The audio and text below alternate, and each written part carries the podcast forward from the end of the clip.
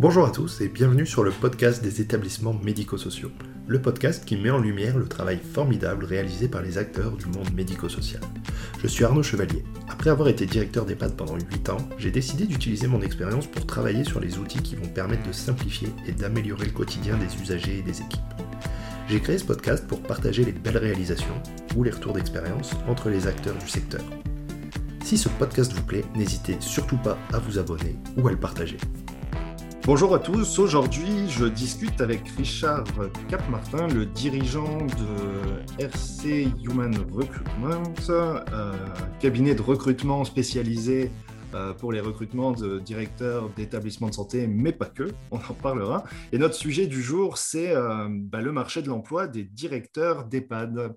Alors, bah, bonjour Richard Capmartin. Avant de commencer, est-ce que vous pouvez vous présenter? Alors, bonjour Arnaud et bonjour à tous, à vos auditeurs et auditrices. Déjà, ben, merci de m'avoir invité. Je suis très honoré de pouvoir parler euh, de ces métiers euh, qui me tiennent tellement à cœur. Alors, en deux mots, euh, parce que c'est quand même pas l'objet de notre, notre échange, mais en deux mots, j'ai toujours travaillé dans l'environnement de la santé hein, depuis que je suis sorti d'une école de commerce. Voilà, euh, sur différentes fonctions managériales autour des ressources humaines en santé. Et puis j'ai voulu créer en 2012 mon cabinet parce que le postulat que j'en faisais en 2012, c'est qu'on parlait très peu des métiers de directeur d'EHPAD, et on en parle d'ailleurs toujours très peu, un métier euh, méconnu, pas reconnu, on parle toujours des problématiques des recrutements des paramédicaux, des médecins, mais finalement, le métier de directeur d'EHPAD, ben, on ne le connaît pas, on n'en parle pas. Donc le postulat, moi je suis arrivé pendant la période de loi 2002 des ouvertures, des transformations dans le secteur euh, de la gériatrie. Et donc mon cabinet est spécialisé uniquement dans l'environnement de la santé. Donc ça comprend pour moi le médico-social, la personne âgée et le handicap, le sanitaire avec des établissements de santé et également le social. Et on n'intervient que sur des fonctions d'encadrement, donc dirigeant, directeur d'établissement, dirigeant d'association, directeur de clinique, etc. Voilà, et juste en deux mots, mon métier, c'est une vraie passion. Hein. Je me suis formé aux neurosciences, j'ai euh, obtenu euh, une certification de maître praticien par l'organisme de Jacques Fradin sur tout ce qui est l'approche cognitive et comportementale j'ai un master de coach, je suis en cours de formation à la médiation. Voilà, en tout cas, tout ce qui est en lien avec le positionnement des individus et leur gestion un petit peu des, émotions. Les neurosciences, ça m'intrigue euh, énormément. Qu'est-ce que ça change? À quoi ça sert? Arnaud, c'est l'avenir. Aujourd'hui, si vous voulez, on ne recrute plus par que des compétences techniques. Je veux dire, aujourd'hui, euh, tout le monde est éduquer, former, avoir un niveau 1, si vous voulez, euh, aujourd'hui, ça n'a plus rien de très différenciant par rapport à un autre candidat. Par contre, euh, vous l'avez vu sur ma chaîne YouTube, je suis en train de préparer en ce moment justement euh, la gestion des émotions en entretien. Aujourd'hui, on, recrute des candidats aussi sur leur gestion émotionnelle, sur leur approche cognitive, parce qu'on sait que ce qui est très important quand on dirige un établissement de santé, euh, c'est cette capacité à, gérer les émotions des uns et des autres. Des établissements de santé, enfin, qu'ils soient médico-sociaux ou sanitaires, ce sont des poudrières émotionnelles. On sait bien que le directeur fait face à des difficultés euh, avec les soignants, avec les familles, avec les résidents, et on n'est que dans l'émotion. Donc, un directeur doit maîtriser souvent sa gestion des émotions. Et donc, les neurosciences nous apprennent à décortiquer en fait euh, euh, notre fonctionnement euh, face au stress, face à un rapport lié au groupe. Est-ce que j'ai une position dans un groupe plutôt de dominant, de soumis de méfiance. Les neurosciences nous aident à ça. Les neurosciences nous aident aussi dans l'état euh, primitif, euh, au stress. Est-ce que je vais plutôt être quelqu'un face à une situation de stress à la fuir, à être plutôt en lutte, à être plutôt inhibé ou plutôt être en position calme? Donc, les neurosciences nous aident à décortiquer chez le candidat un peu comment ils fonctionnent. Et puis, les émotions, bah, c'est ce qui nous gouverne à 70-80% du temps de notre quotidien.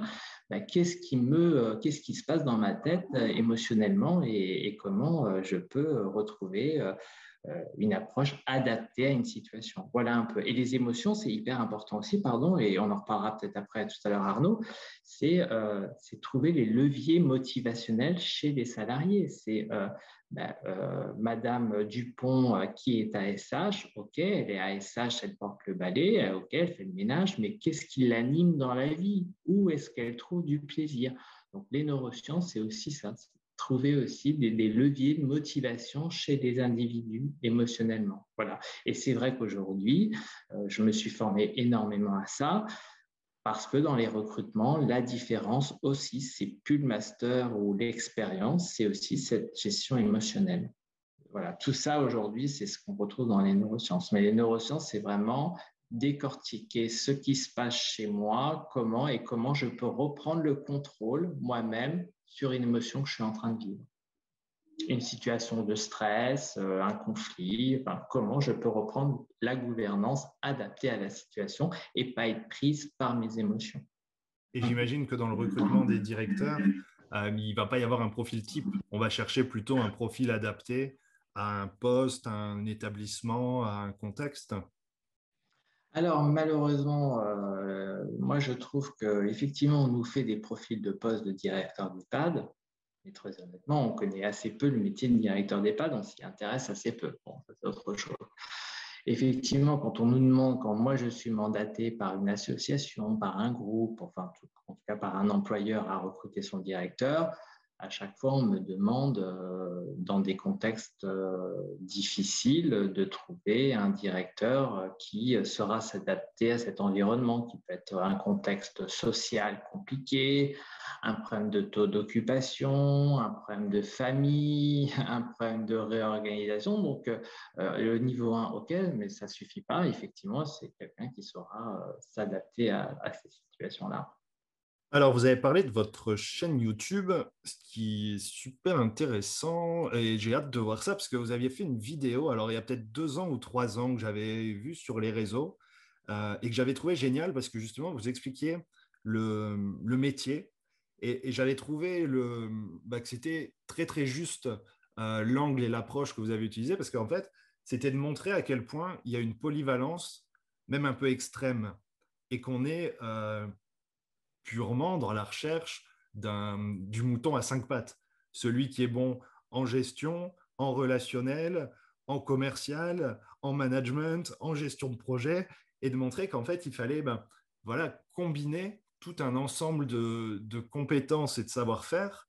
Euh, et, j'avais trouvé ça vraiment sympa parce que vous montriez l'aspect ben, passionnant qui, en découle, parce que ben, voilà, on fait plein de choses et, et, voilà, on est au contact avec plein de personnes, ça a beaucoup de sens, mais aussi ce côté parfois un petit peu, euh, un petit peu chaud quand même de se dire à un moment, on a tous nos limites, on ne peut pas tout faire.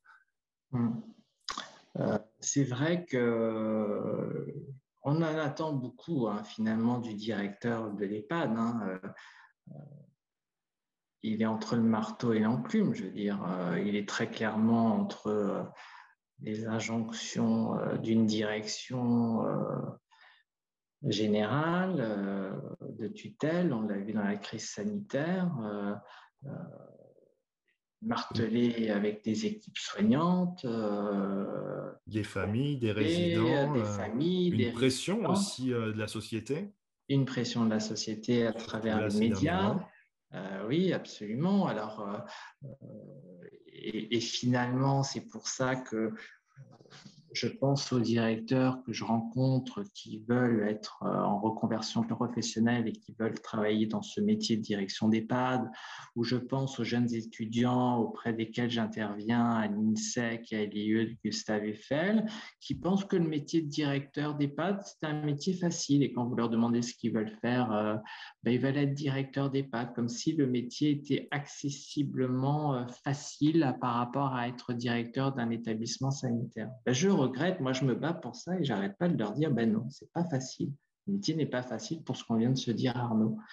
Puis j'aurais tendance à dire que euh, oui, il n'est pas connu, euh, c'est un métier qui demande de nombreuses connaissances, compétences, euh, et puis des qualités fortes aujourd'hui qui sont essentielles, qui sont pour moi la curiosité, parce que finalement, euh, le directeur d'EHPAD, je ne sais pas si vous êtes d'accord avec moi, mais euh, finalement, il va apprendre son métier sur le terrain, et puis il n'aura pas toujours l'accompagnement souhaité d'une direction générale, d'une direction région. Il va découvrir par lui-même, donc il a intérêt d'être curieux quand même, parce que oui, il a, il a une formation euh, master au CAPDES niveau 1, mais finalement, le métier, il va le découvrir par lui-même sur le terrain en fonction des expériences qu'il va vivre.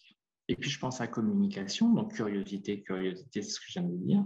Et puis, communication, communication essentielle face aux familles, très en attente, face aux salariés, face aux tutelles, face à l'employeur. S'il n'a pas non plus euh, un versant euh, communicant, ça va être compliqué par lui, pour lui, parce qu'effectivement, nous recherchons que des directeurs en proximité, des directeurs sur le terrain, des directeurs qui vont valoriser les salariés par, par la présence euh, et qui seront à l'écoute des familles en désarroi et qui attendent, qui attendent toujours des solutions et qu'on leur rende compte, qu'on leur rende compte. Euh, oui, c'est pas un métier simple. Hmm c'est la confiance qui est nécessaire aussi tout le temps et, à, travers tout le monde, avec parfois aussi des attentes qui, qui divergent un petit peu et il faut pouvoir euh, rassurer, euh, fédérer et rassurer que chacun ait confiance. Et, euh, là, on est purement dans, oui, dans la gestion des émotions et c'est quelque chose qui s'apprend pas réellement en cours en fait. C'est beaucoup de, ça va être beaucoup sur le terrain et au contact et en pratiquant. Quoi. Absolument. Et la confiance, on l'acquiert comment? On l'acquiert aussi par l'expérience. Oui. Alors, un sujet, alors ça s'est un peu calmé, mais c'est vrai que moi, c'est un truc. Alors, quand, euh, quand j'ai été diplômé, de voir que toutes les offres d'emploi nécessitaient mmh. cinq ans d'expérience. Mmh. Et du mmh. coup, à un moment, on peut se poser la question ben oui, mais comment on fait pour rentrer?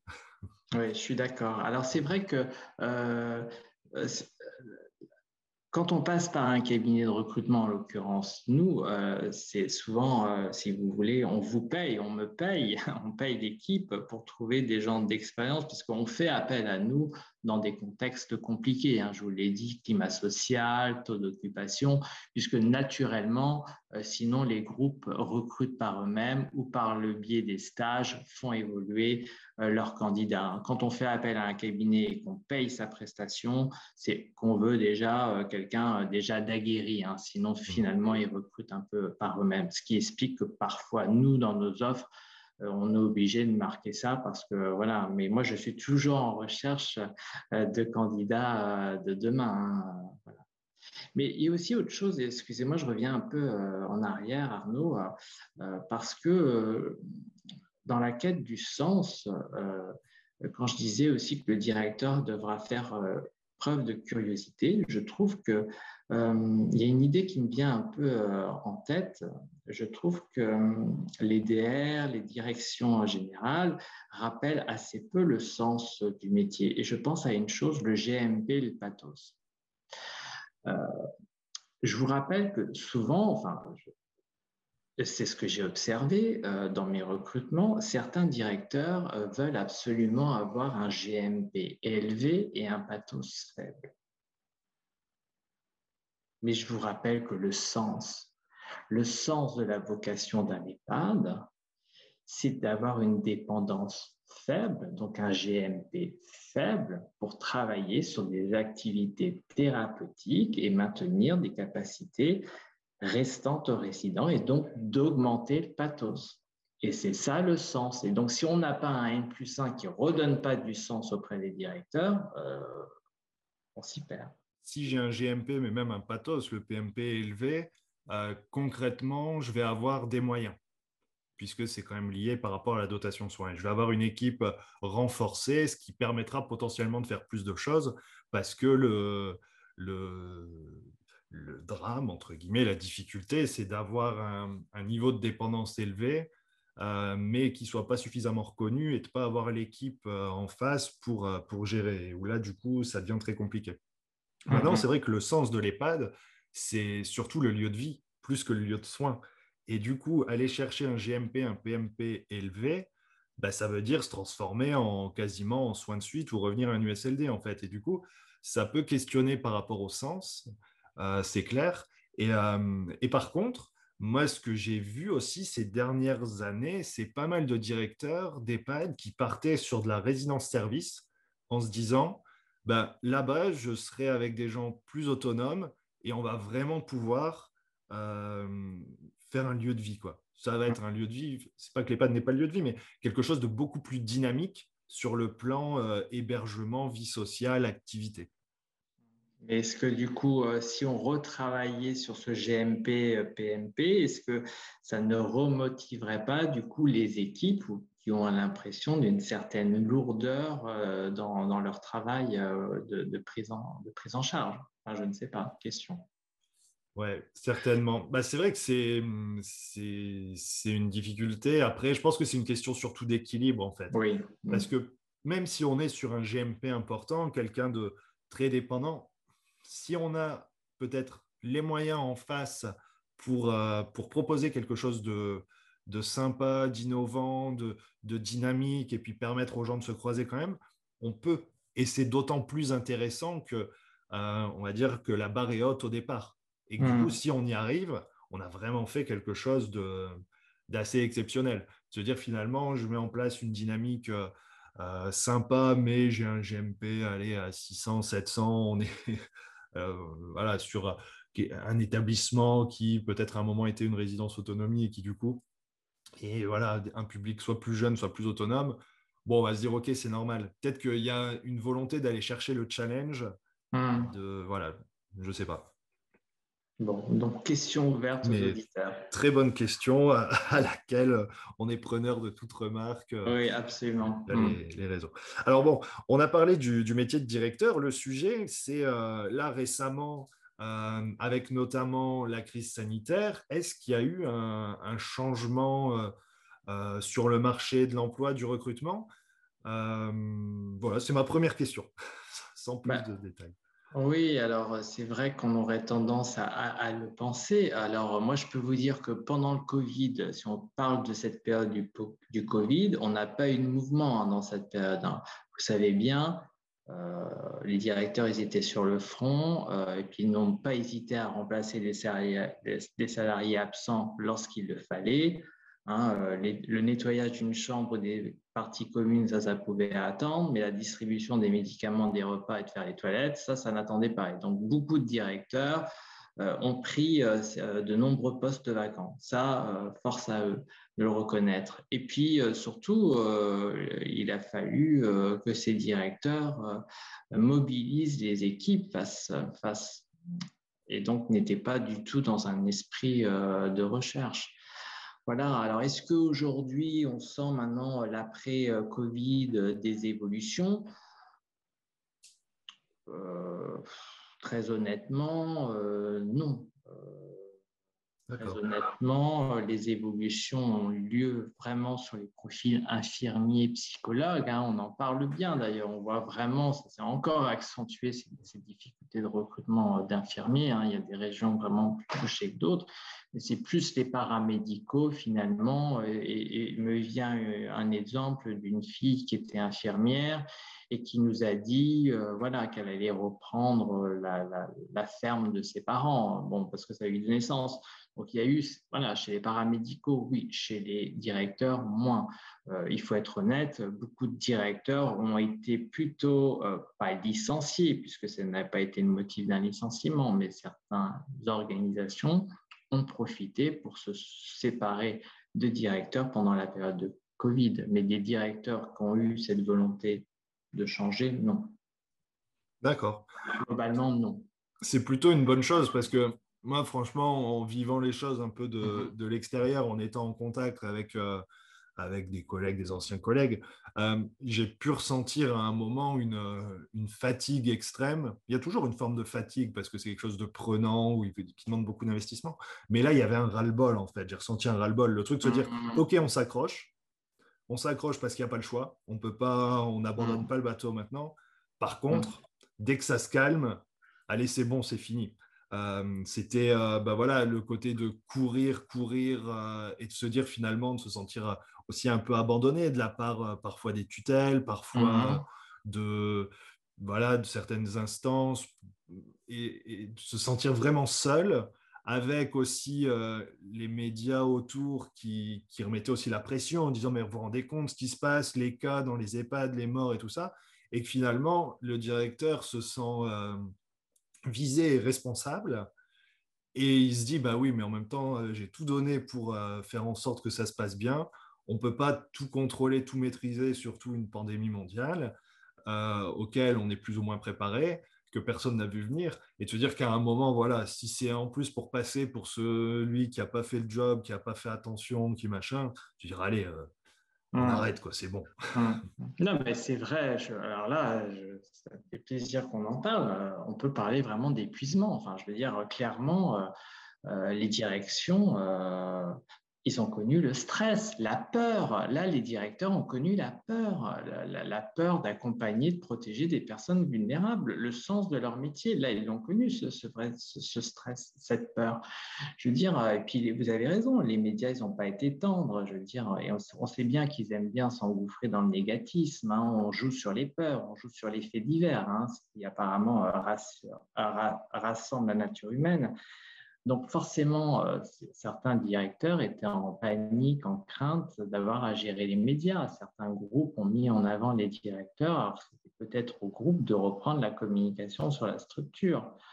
Donc c'est vrai que c'est pas évident non plus de gérer les médias. Et puis il a fallu faire face aux familles hein, qui ne comprenaient pas les décisions prises, aux salariés euh, qui ne comprenaient pas les mesures barrières à prendre au démarrage, euh, aux salariés qui étaient absents deux semaines parce que Covid, euh, aux salariés qui ne souhaitaient pas revenir par peur de l'après-Covid, aux sociétés de travail temporaire qui étaient en incapacité de leur trouver des intérims, à une plateforme ARS qui ne fonctionnait pas je veux dire, euh, waouh, quoi, bravo les gars, les filles, euh, super, hein, parce que quand même, on peut dire que le directeur, on, fait preuve de coping. Alors, je ne sais pas si vous avez, le, coping, c'est ce qu'on appelle, enfin, c'est cette faculté de s'adapter aux situations de crise, à les surmonter, voilà, donc euh, par trois stratégies qui est s'attaquer aux problèmes, la première, réguler ses émotions, la deuxième, et puis chercher un soutien auprès des autres. Euh, il y a eu de nombreux directeurs, la plupart se sont débrouillés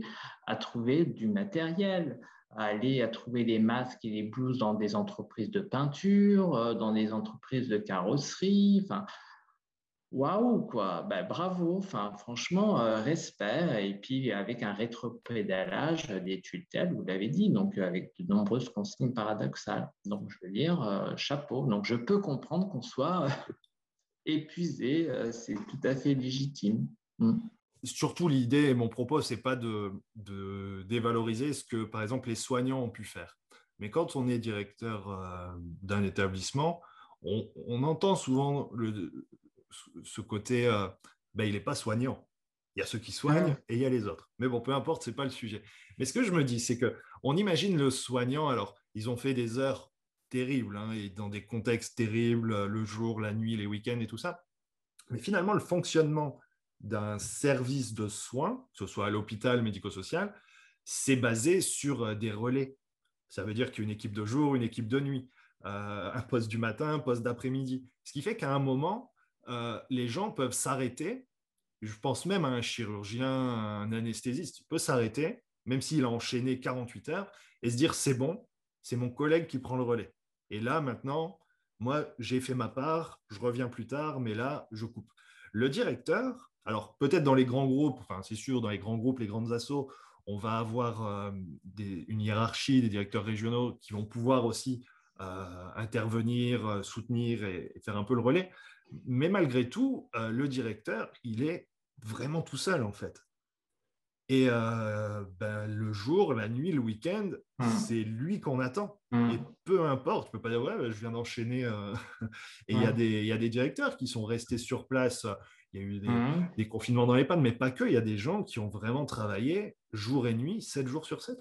C'est bien de le rappeler. C'est pour ça que quelqu'un qui est en reconversion professionnelle, je lui dis, est-ce que vous mesurez bien que vous aurez toujours un téléphone sur vous tout le temps? Que même si vous organisez des instrants dans votre établissement, les relais de l'adjointe, de l'IDEC, hein, mais finalement, tout repose sur vous. C'est la difficulté, effectivement, de, ce métier.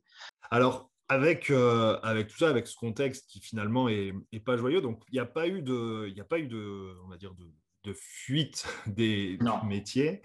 Euh, est-ce que, et parce que ça c'est un sujet que je trouve intéressant, euh, pour moi le métier de directeur d'EHPAD, j'ai souvent été contacté par des, gens qui en fait étaient euh, sur des postes, des postes voilà, de cadre, des postes intéressants, mais dans des secteurs très divers, qu'ils soient avocats dans la grande distrib, dans, enfin voilà, des juristes, enfin bref, et qui disaient, j'en ai marre par exemple des grands groupes, j'en ai marre de voilà, dans les banques, de dire voilà, je voudrais quelque chose de plus connecté avec l'humain, avec plus de sens.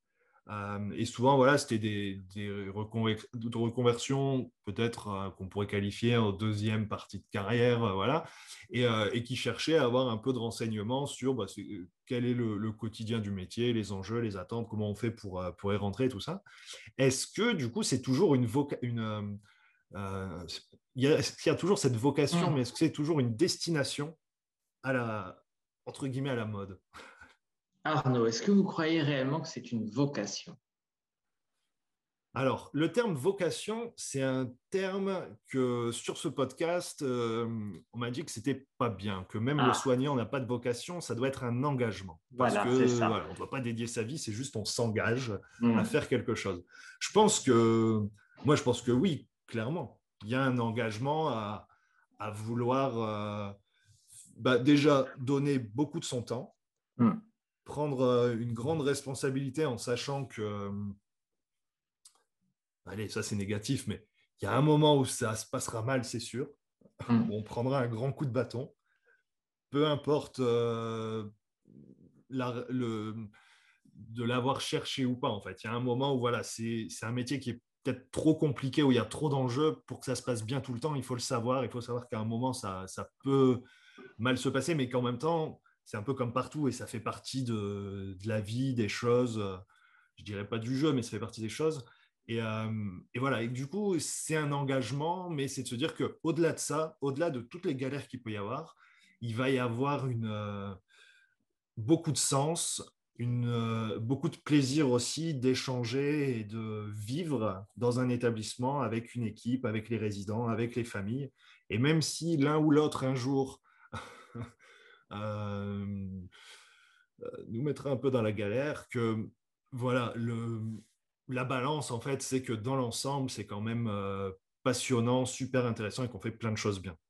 Mmh. Non, mais c'est vrai que les gens en reconversion, il y en a toujours autant. maintenant, quel sens ils y mettent à la fonction? Si c'est pour venir jouer le sauveur du monde, on se trompe. Hein. c'est ce que j'avais mis dans, ma, dans la vidéo du métier de directeur un directeur, il sécurise, il accompagne. On ne demande pas d'être euh, un soignant, encore une fois, mais il faut aussi qu'il soit à l'aise avec le soin, parce que vous m'avez dit tout à l'heure qu'on peut faire reprocher, le soignant va reprocher au directeur de ne pas être un soignant.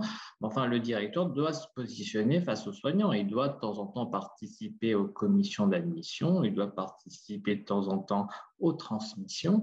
Euh, le directeur d'être être au fait de ce qui se passe dans son établissement. Hein. Si une famille débarque et qu'elle a besoin d'informations, on ne lui demande pas d'être un expert du soin, mais il doit savoir quand même globalement ce qui se passe. Alors le fameux sacro-saint euh, euh, de euh, non, c'est du médical. Enfin, je cherche le mot. Euh, pardon. c'est le côté. Est-ce qu'on est soignant ou pas soignant? Secret ben, médical, machin. Oui, mais ça, euh. c'est ça, c'est une façon de se défausser d'un médecin qui ne veut pas donner jouer le jeu avec son directeur. Secret médical. Je suis désolé. Le directeur doit être au fait de ce qui se passe dans sa dans sa structure. Hein. C'est son. C'est voilà.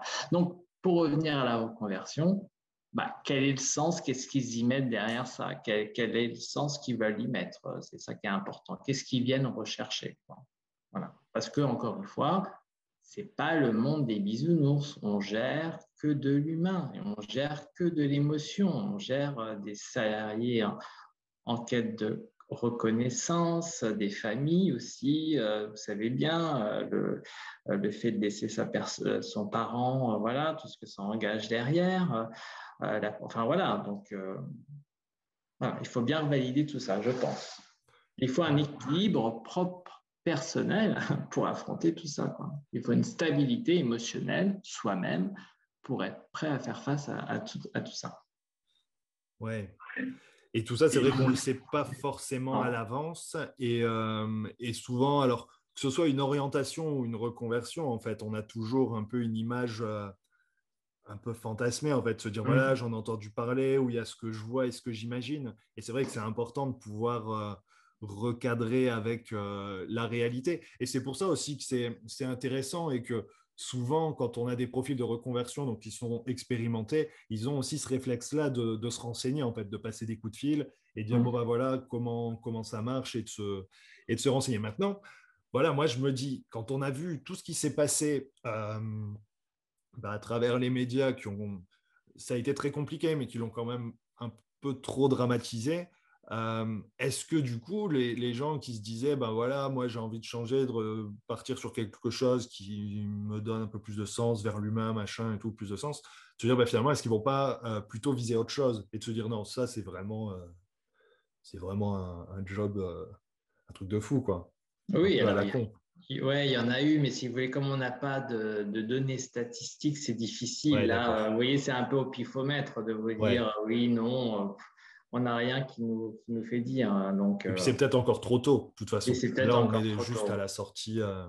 On est à la sortie. Alors, du coup, ce qui se passe, c'est qu'effectivement, quand on n'est pas un établissement autonome ou qu'on fait partie d'une organisation, bon, bah, il y a eu, euh, y a eu euh, beaucoup d'organisations se sont ont mis en place de manière à ce qu'il y ait des managers de transition qui puissent intervenir sur l'établissement et que le directeur prenne euh, prennent des vacances, il y a eu des, cellules de parole euh, pour les directeurs. Donc, bon, il y a des choses qui sont faites un peu les gens euh, partent se reposer. Quoi. Mais c'est vrai que c'est trop tôt. Alors, c'était ma question justement. Est-ce qu'il y a eu une augmentation des missions d'intérim ou de transition, justement, mais des, des missions soit par rapport à une vacance, mais une vacance qu'on aurait pu laisser le temps que le recrutement se fasse en temps normal, se dire voilà, euh, on va demander à un directeur euh, qui est pas trop loin de pouvoir passer de temps en temps et de gérer le truc, et ça se fait quand même pas mal.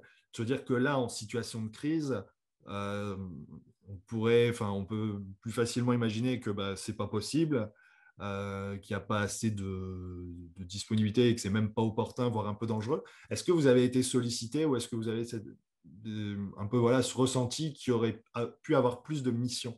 Oui, il y a plus. Oui, alors moi, c'est vrai que nous, on intervient sur des managers de transition. Donc, effectivement, il y a eu plus de besoins sur des managers de transition, effectivement, par des vacances de poste. Et on n'attend pas, on n'attend pas de recruter quelqu'un ou alors par quelqu'un qui a pu prendre ses vacances et euh, du coup, euh, pour faire l'injonction euh, le temps des vacances. Oui, il y a eu une augmentation des directeurs de transition. ça se développe assez bien, hein, les directeurs de transition, et particulièrement dans le champ associatif et public. Là aussi, ce qui est intéressant, là où il y a eu des gros besoins, c'est sur le coaching. On n'en a pas parlé. Hein. Donc, moi, je suis coach de directeur. Euh, très honnêtement, j'ai eu de grosses demandes sur le, coaching de direction et de cadre. D'accord. Là, il y a eu une forte demande également. Un coaching euh, sur quel, euh, quels aspects? Est-ce que c'est du coaching plus sur le management, plus sur le côté perso, comment gérer, comment reprendre, je ne sais pas, reprendre confiance, reprendre de l'énergie? Qu'est-ce qui est demandé le plus souvent sur le coaching? Euh, C'est beaucoup, euh, oui, retrouver de l'énergie, reprendre confiance et, retrouver un nouveau souffle, des nouveaux projets, de nouvelles euh, leviers de motivation à la structure. Ok, c'est super intéressant parce que je pense que je pense que c'est quelque chose qui va se, se qui va se déployer, enfin qui va une demande qui va grandir dans, dans les prochaines années. Je pense que on n'a pas le réflexe. Euh, moi, franchement, j'ai pas, j'ai jamais vraiment eu connaissance cette. Euh, ou, alors après, c'est peut-être aussi parce qu'on n'en parle pas. Hein. C'est comme le principe, euh, je veux pas dire que, que, je vois un psy parce que voilà, parce que c'est les fous qui voient les psys. Enfin bref, il y a beaucoup de tous ces préjugés en fait. Et le coach, il, il y a peut-être aussi tous ces préjugés qui font que on n'allait pas forcément y penser, mais je pense qu'au contraire, il y a un vrai, vrai besoin, c'est de se dire déjà, parce qu'en plus, c'est quand même l'ADN du secteur, c'est la prévention, de se dire, faire en sorte de rester au top, entre guillemets. Mais voilà, c'est quand tout va bien qu'il faut travailler, en fait, et rester en forme. Eh ben, et, le coach euh, est sans jugement. Et donc, euh, je veux dire, c'est peut-être intéressant d'avoir à côté de soi quelqu'un d'extérieur qui n'est pas un N plus 1, qui n'est pas un collègue, avec qui clairement je vais pouvoir parler de façon euh, libérée de ce que je ressens, de ce que je vis, puisqu'il n'y a pas de jugement et d'aider à trouver des, outils en commun avec, avec le directeur.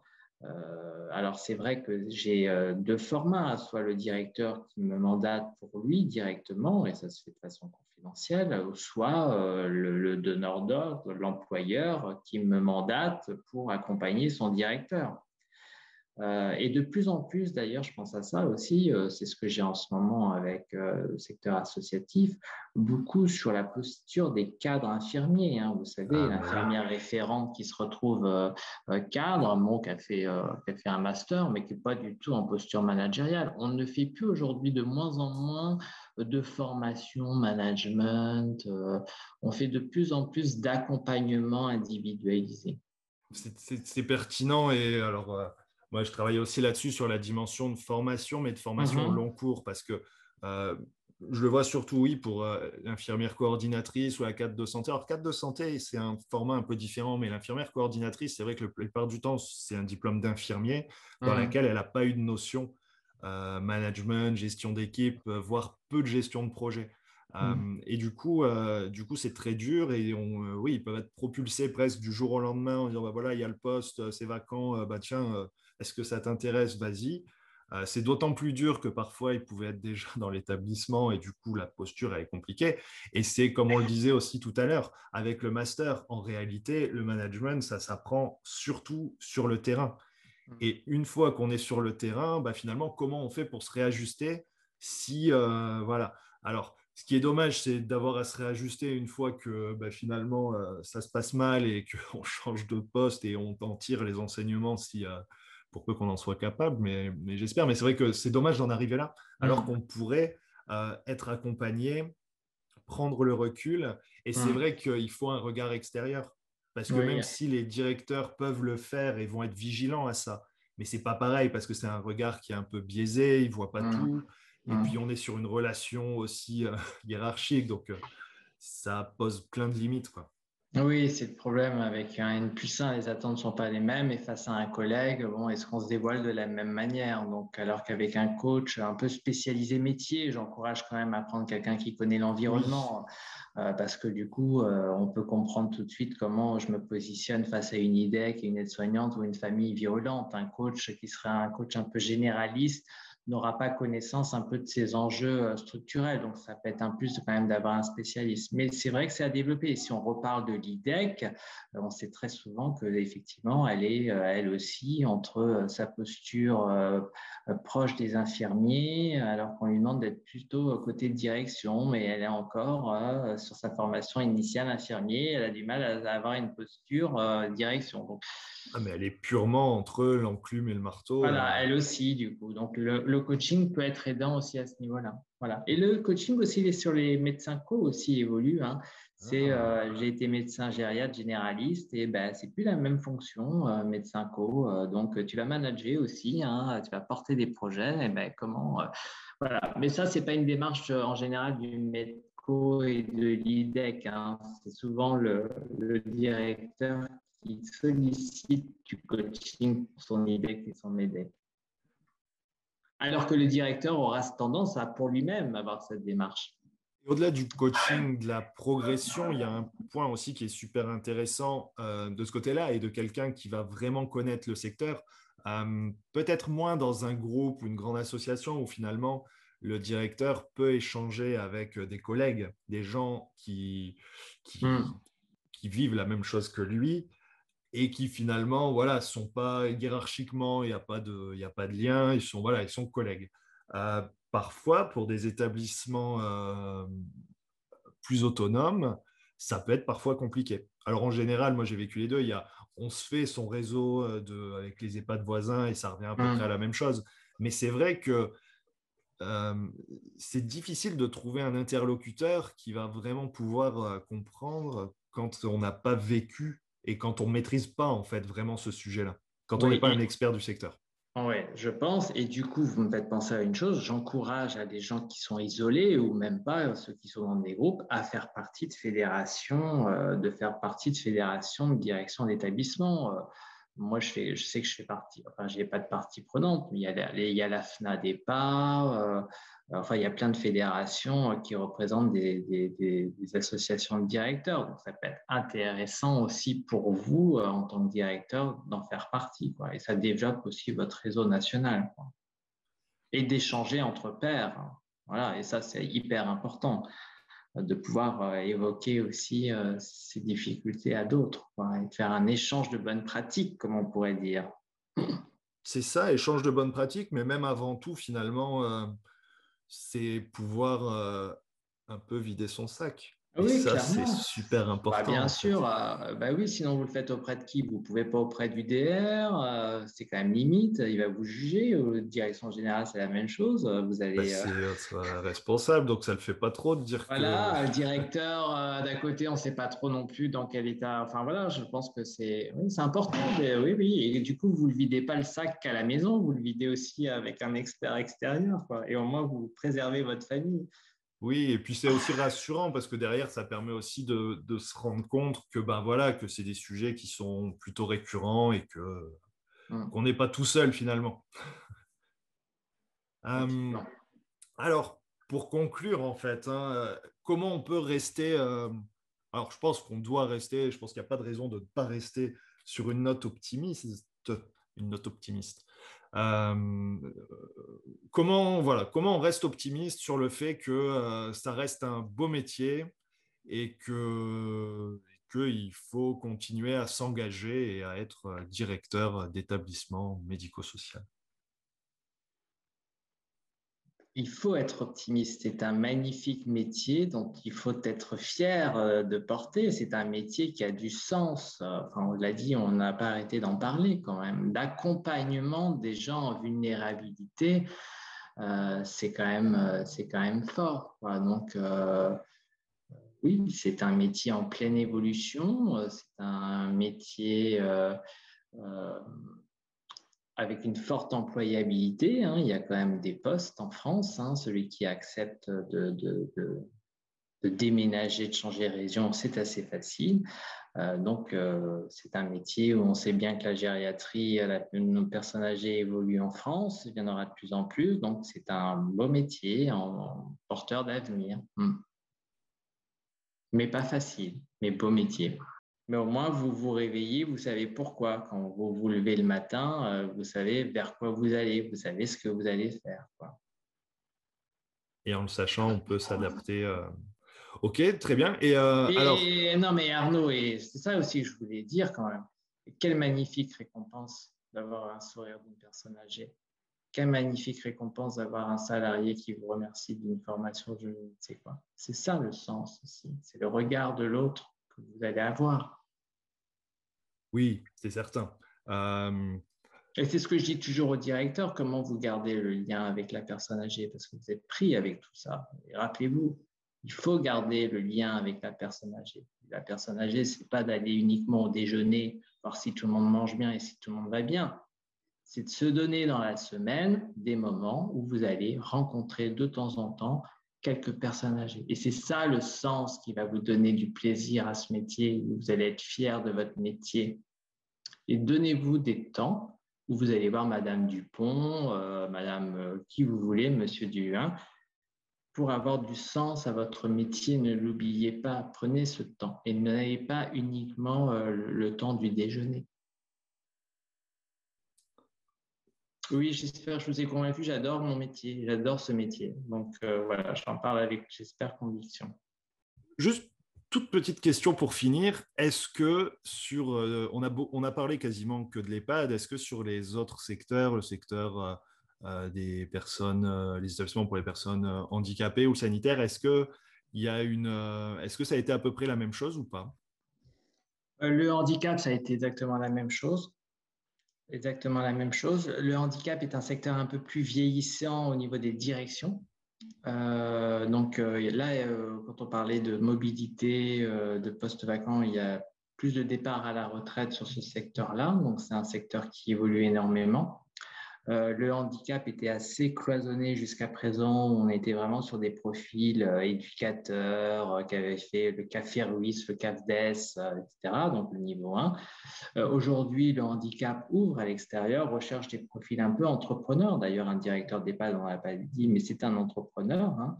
Euh, le handicap s'ouvre à ça, à ces, profils. Le handicap est sur les mêmes difficultés hein, d'ouverture vers l'extérieur, de décloisonnement, euh, de difficultés de recrutement de personnel, des difficultés aussi avec les familles, etc.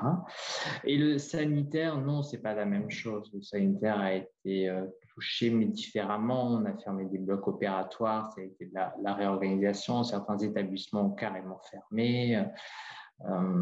voilà, pour ma part, j'ai eu le sentiment quand même euh, sur l'impact un petit peu euh, émotionnel, difficulté, c'est que c'était fortement euh, les, les EHPAD et handicap. voilà. Et le domicile. Et le domicile, pardon, bien sûr. Voilà. Et que le domicile, oui. Mm. qui du coup est... Ouais, mm. qui a souffert aussi. Et, en plus, avec ce défaut de reconnaissance ouais, ouais, dont il a On malheureusement. A eu beaucoup à recruter là on a eu beaucoup à recruter sur le domicile, c'est vrai. Euh, beaucoup de directeurs de SIAD, de SAD euh, qui ont eu des difficultés. Mm. Merci pour toutes ces infos. Euh, comment on peut vous joindre ou accéder à, vos vidéos? YouTube, Alors, ben, YouTube mais... Ah bah, c'est sympa. Alors c'est vrai qu'Arnaud, il y a bah, sur YouTube, il suffit juste de taper mon nom puis vous verrez quelques vidéos sur la reconversion, comment on motive, intelligence émotionnelle, euh, le métier de directeur d'EHPAD. Euh, vous verrez quelques-unes de ces vidéos. Après, si les gens sont intéressés, n'hésitez pas à me contacter via LinkedIn. Hein, euh, de, me, liker, je vous mettrai dans notre réseau. Hein. on est des gens de réseau. Hein. je suis un homme de réseau, c'est vrai, mais pas que. L'idée, c'est d'accompagner. Euh, voilà. Et puis, euh, si vous voyez, euh, si vous souhaitez nous adresser, regardez notre site internet. On a pas mal d'offres. N'hésitez pas à nous envoyer une candidature spontanée en précisant peut-être votre recherche, votre mobilité, et on conservera ça dans une base de données. On précisera ce que vous recherchez, votre mobilité, puisque quand on contacte un candidat au-delà d'une offre, la première chose, c'est qu'on regarde sur quel département il nous a dit qu'il était mobile, et ensuite, on regarde sur quel métier il peut intervenir. Et là, après, on peut prendre contact avec lui par téléphone. Donc, précisez bien nous tout ça par, par email. Et puis, dites-moi euh, par quel biais. Et si c'est par le biais de, de ce podcast avec Arnaud, bah, ça me fera plaisir de le savoir. C'est comme ça que vous avez eu euh, connaissance euh, du métier, du cabinet. Pardon. Merci et peut-être à bientôt. À bientôt, Arnaud. Merci à vous. Merci d'avoir écouté l'épisode jusqu'au bout, j'espère que le sujet vous a plu et qu'il vous inspirera.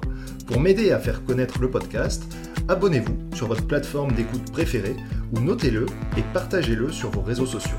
N'hésitez pas à me contacter sur LinkedIn pour toute remarque ou proposition de sujet.